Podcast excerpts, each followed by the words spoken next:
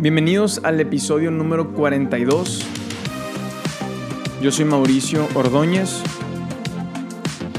y esto es Nunca es tarde. Hoy quiero hablar acerca de el poder de las historias tristes. Hace un par de semanas empecé a leer el libro de Eclesiastés. Este libro fue escrito por un rey llamado Salomón y Salomón es considerado uno de los hombres más sabios que han existido. Por lo que pienso es interesante el poder conocer la perspectiva que transmite a, través de sus libros, entre ellos Eclesiastés. Este libro es uno de esos libros profundos que tienes que leer más de una vez y te deja pensando. No es muy largo, tiene 12 capítulos, te lo puedes aventar fácil en, en una sentada. Y cuando empecé a leerlo, Conforme avanzaba en los capítulos, me di cuenta que las ideas que transmite Salomón vienen a, confrontar muchos conceptos que hemos adquirido a lo largo de nuestra vida. Conceptos que por momentos hemos adoptado en nuestra cultura y en nuestra sociedad. Eclesiastés aterriza y reconstruye lo que consideramos como éxito, felicidad, autorrealización y en lo personal me ha llevado a cambiar ciertas preguntas que me estaba haciendo.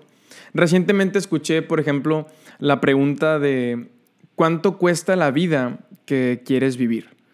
Y cuando escuché esta pregunta, lo, lo, primero que vino a mi mente fueron aquellas cosas que hasta cierto punto parecen deseables, irresistibles, esas cosas que uno piensa todos queremos y debemos tener. Poder económico, propiedades, viajes, una pareja, estatus social, un carro, el trabajo de tus sueños, buena salud, influencia, liderazgo, ponle el nombre que tú quieres, cosas deseables. Y el objetivo detrás de esta pregunta es pensar en todas estas cosas aspiracionales y poder darte cuenta de lo que eso cuesta, los sacrificios que se requieren y poder planear. Ahora, la pregunta no es mala, pero me puse a pensar lo peligroso que puede ser contestar esa pregunta sin antes haber contestado esta otra. ¿Cuál es la vida que quiero vivir? Porque si no sé cómo se ve una buena vida, si mis estándares y filtros no son los correctos, entonces corro el riesgo de construir y pagar el precio de cosas que en el proceso y al final no son realmente trascendentes. Y puedo llegar a, pagar los precios más altos, pero de cosas que no son realmente valiosas. Costo muy alto, pero beneficio muy bajo. Y en ese caso, no solo habría fallado al blanco, también perdería uno de los recursos más limitados y valiosos, el tiempo. Entonces, ¿cuál es la vida que queremos vivir? Estaba en, ese proceso, estaba haciéndome estas preguntas y, justo en, esos días eh, comencé a leer a, Salomón. Y, para mi sorpresa me topé con, cosas muy interesantes. Por ejemplo, voy a, leer textual algunos versos que tú puedes encontrar en, en Eclesiastés. Dice, vale más una buena reputación que un perfume costoso. Y el día que morimos es mejor que el día que nacemos. Vale más pasar el tiempo en funerales que en festejos. Al fin y al cabo todos morimos, así que los que viven deberían tenerlo muy presente. Es mejor el llanto que la risa, porque la tristeza tiende a pulirnos. El corredor más veloz no siempre gana la carrera, y el guerrero más fuerte no siempre gana la batalla. Los sabios a veces pasan hambre, los habilidosos no necesariamente son ricos y los bien instruidos no siempre tienen éxito en la vida. Perdí la cuenta de cuántas veces leí esos versos en específico y una y otra vez tenía esta palabra en mi mente, tristeza. Y los leía y los leía para tratar de, aterrizarlos y tratar de, entender estas palabras de, Salomón y, regresaba esta palabra a mi cabeza, tristeza, tristeza. Y, me puse a pensar en lo triste que es pensar en, en la idea de que vale más estar en un funeral que en un festejo.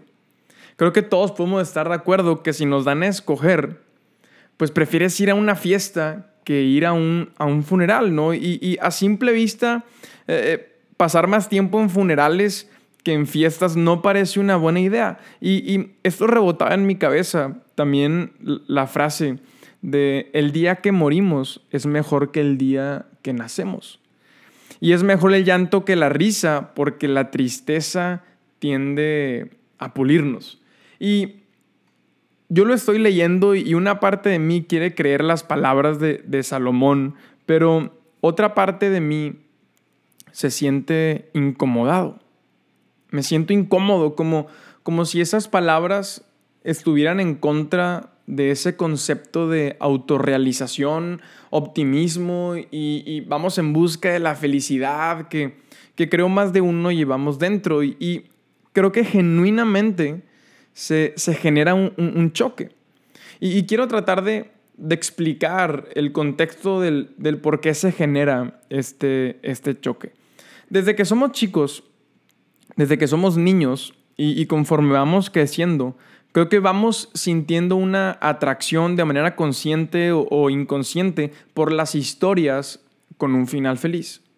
Por ejemplo, ponte a pensar en, las películas que vemos, en, tus películas favoritas. No importa cuál sea tu, tu, categoría, aventura, acción, ciencia ficción, románticas, que esas también deberían de ser de ciencia ficción, porque eso nunca, nunca pasa en la vida real. Las, películas que, vemos tienden a tener la misma narrativa.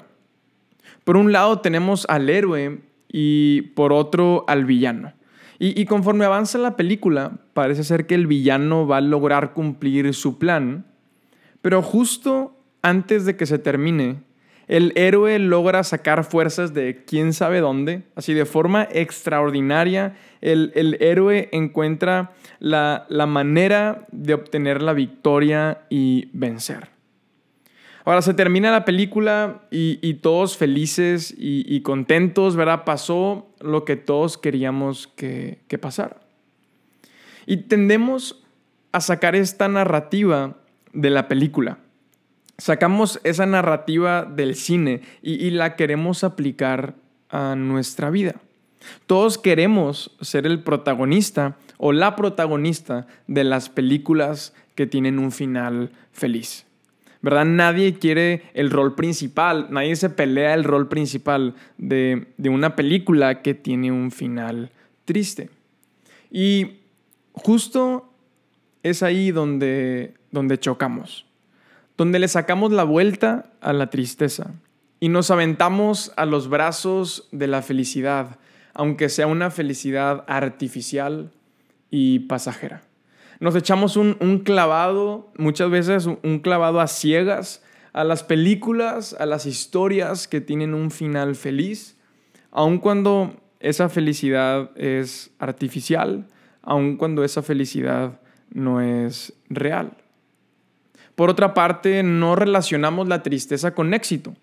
Las emociones que, se generan en un momento triste las hemos relacionado con debilidad. Por eso los hombres no lloran. ¿verdad? Por eso está e, e, este estereotipo ¿no? de que los machos, los hombres no lloran. Porque si, si estás llorando, si estás triste, es que eres débil.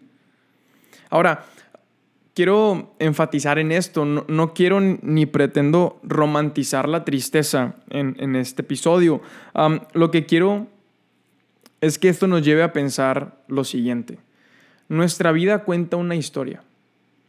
Nuestro pasado está, llena, está lleno de historias. Si somos honestos con, con nosotros mismos, ¿cuántas de esas historias son tristes y cuántas de esas historias son felices? Hoy en día estamos construyendo una historia que vamos a contar y, será contada en, el futuro. Ahora, ¿qué, qué, si la historia de, de nuestra vida fuera esa historia de el corredor más veloz, pero que no ganó la carrera? ¿Qué si la historia de, nuestra vida se convierte en la historia de ese guerrero que era el guerrero más fuerte, pero que perdió la batalla. Si nos convertimos en los más sabios, pero pasamos hambre. Si crecemos para ser los más habilidosos, pero no necesariamente los más ricos. ¿Estaríamos dispuestos a contar esa historia? ¿Nos sentiríamos orgullosos de ser los protagonistas de, esa película? Salomón constantemente menciona entre los capítulos de, de Eclesiastés las siguientes palabras. Yo sé que nada hay mejor para el hombre que alegrarse y hacer el bien mientras viva. Y sé también que es un don de Dios que el hombre coma o beba y disfrute de todos sus afanes. Cuando terminé de, de leer los 12 capítulos, me quedé con la sensación de que Salomón nos está diciendo, disfruten la vida. Me quedé con esta sensación de que a través de este libro el, mensaje que, que Salomón nos está dando es aprendan aprendan a disfrutar realmente, genuinamente, honestamente la vida. Y, sabes, es como este concepto de no vivan para ser felices. No vivan para contar una historia feliz. Cuéntenlas todas, también las tristes. El punto no está en encontrar la historia más feliz, sino en saber disfrutarlas todas. Pero cómo disfrutar las historias tristes, ¿no? Parece algo ilógico, parece demasiada fantasía. Yo creo que no se trata de literalmente disfrutar la tristeza, sino de encontrar el propósito detrás de lo que nos hace estar tristes. Honestamente, no recuerdo todos mis cumpleaños. Tengo 24 años, este, este año cumplo 25 y, haz este ejercicio, piensa, piensa en cuántos de tus cumpleaños te acuerdas, ¿verdad? Y no pienses en el pastel, en las mañanitas, pues eso sucede cada año, espero. Em, piensa en, tratar de, de, en tu mente buscar esos momentos específicos de cada año. Yo me puse a pensar y, y no recuerdo, creo que la mayoría de mis cumpleaños. Pero sí recuerdo todos los funerales a los que he ido.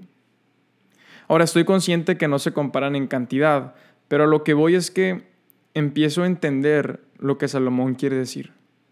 Son esos momentos en donde reflexionamos a profundidad, cuando nos mueven realmente el tapete que nos damos cuenta de lo que realmente importa en esta vida. Son esos momentos en donde pareciera que reajustamos prioridades con el propósito de disfrutar más, en donde la tristeza nos pule. Ahora, hay una gran diferencia entre abrazar el sufrimiento y ceder ante el sufrimiento. Todas nuestras metas requieren un, sacrificio y, ese sacrificio por consecuencia trae dolor. Y ese dolor por sí solo no genera fruto. Porque el dolor es un fruto, no una semilla. El dolor es consecuencia de algo que está sucediendo y yo creo que lo que hace la diferencia en que estemos donde estemos, ya sea en un momento feliz o abrazando el sufrimiento, creo que la diferencia está en sembrar una y otra vez integridad. Creo que lo que nos va a llevar a poder disfrutar de la vida es la integridad. Creo que el poder de las historias tristes recae en ser íntegros. El, poder de las historias tristes recae en poder sembrar integridad aún en medio de la tristeza. Todo se construye a base de integridad y todo se derrumba por falta de integridad. Hay una historia que, leí hace tiempo acerca de, la muralla china. Los chinos eran invadidos constantemente. Entonces decidieron construir esta enorme muralla que se suponía iba a protegerlos. Les costó muchísimo tiempo, recursos, literalmente generaciones enteras dedicaron su vida a levantar la muralla ¿verdad? Incluso vidas se, perdieron al, al construirla. Cuando la muralla quedó lista, no pasó mucho tiempo para que volvieran a ser conquistados. ¿Qué pasó? Las bandas contrarias sobornaban a los guardias de la muralla para que los dejaran pasar y les dejaran abiertas las puertas. De nada sirve tener una muralla si las personas que tienen las llaves de las puertas no son íntegras. Y quiero pensar, juntando este concepto de integridad con el poder de las historias tristes, quiero pensar que si mi vida termina en medio de un momento de tristeza, si me toca perder la carrera, ser ese corredor que era el más veloz, pero simplemente no ganó. O si me toca ser el guerrero más fuerte, pero que perdió la batalla, quiero, quiero pensar que, que voy a poder voltear atrás, ver mi vida y disfrutar al darme cuenta que viví una vida íntegra por encima de si la historia que conté es una historia que tiene un final feliz o es una historia que a lo mejor no solamente tiene momentos tristes, a lo mejor está en medio de una temporada triste. Ahora, para vivir una vida íntegra se requiere responsabilidad y ser intencional. Empezando por ser consciente de los estándares que tenemos que cumplir para poder llegar ahí. Hay estándares a los que yo tengo que estar viendo, a los que me tengo que estar enfocando para saber, ¿verdad?, dónde está el nivel y en qué nivel estoy yo. Físicamente, espiritualmente, familiarmente, con mi pareja, en mi trabajo como estudiante, en todos los roles de nuestra vida tenemos que estar conscientes dónde está el estándar para saber en dónde estoy parado y hacia dónde tengo que moverme. Ahora, para ser íntegro, necesitamos querer serlo. Porque podemos ser como los chinos, ¿verdad? Que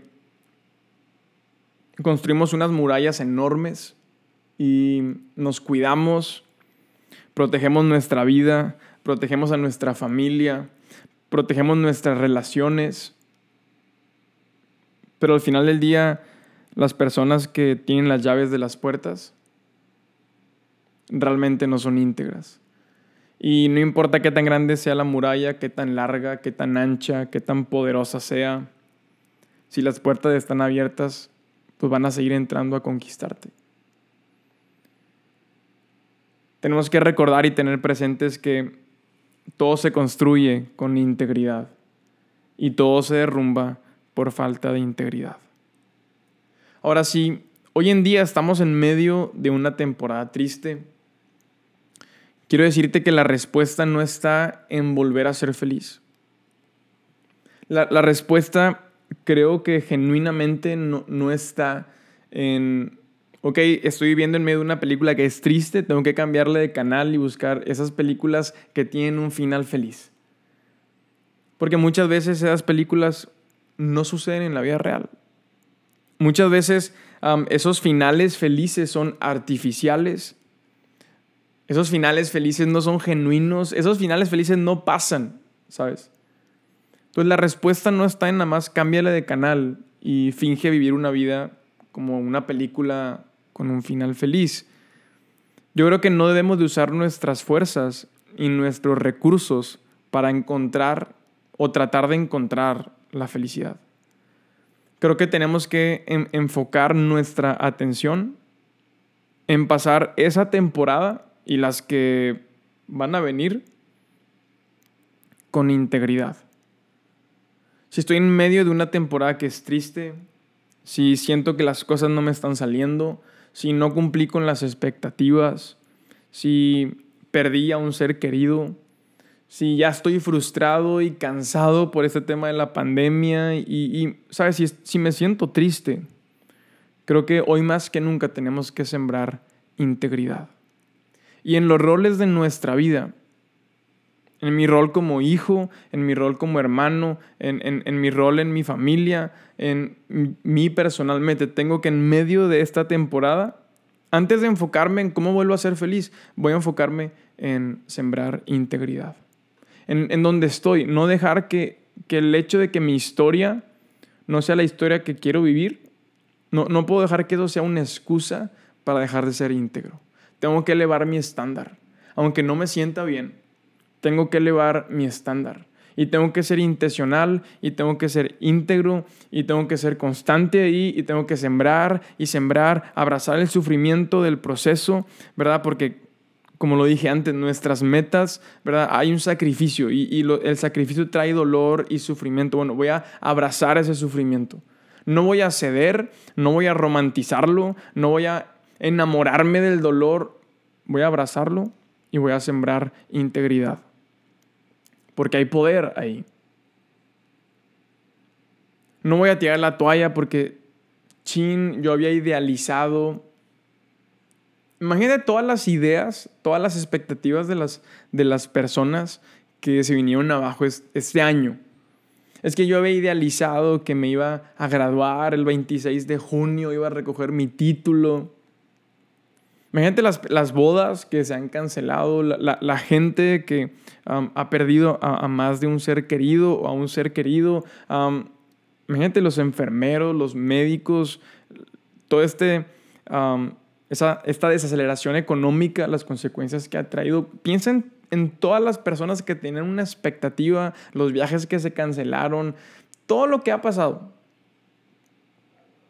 Chin, es que ya este año es un año triste este año no, es esta película épica.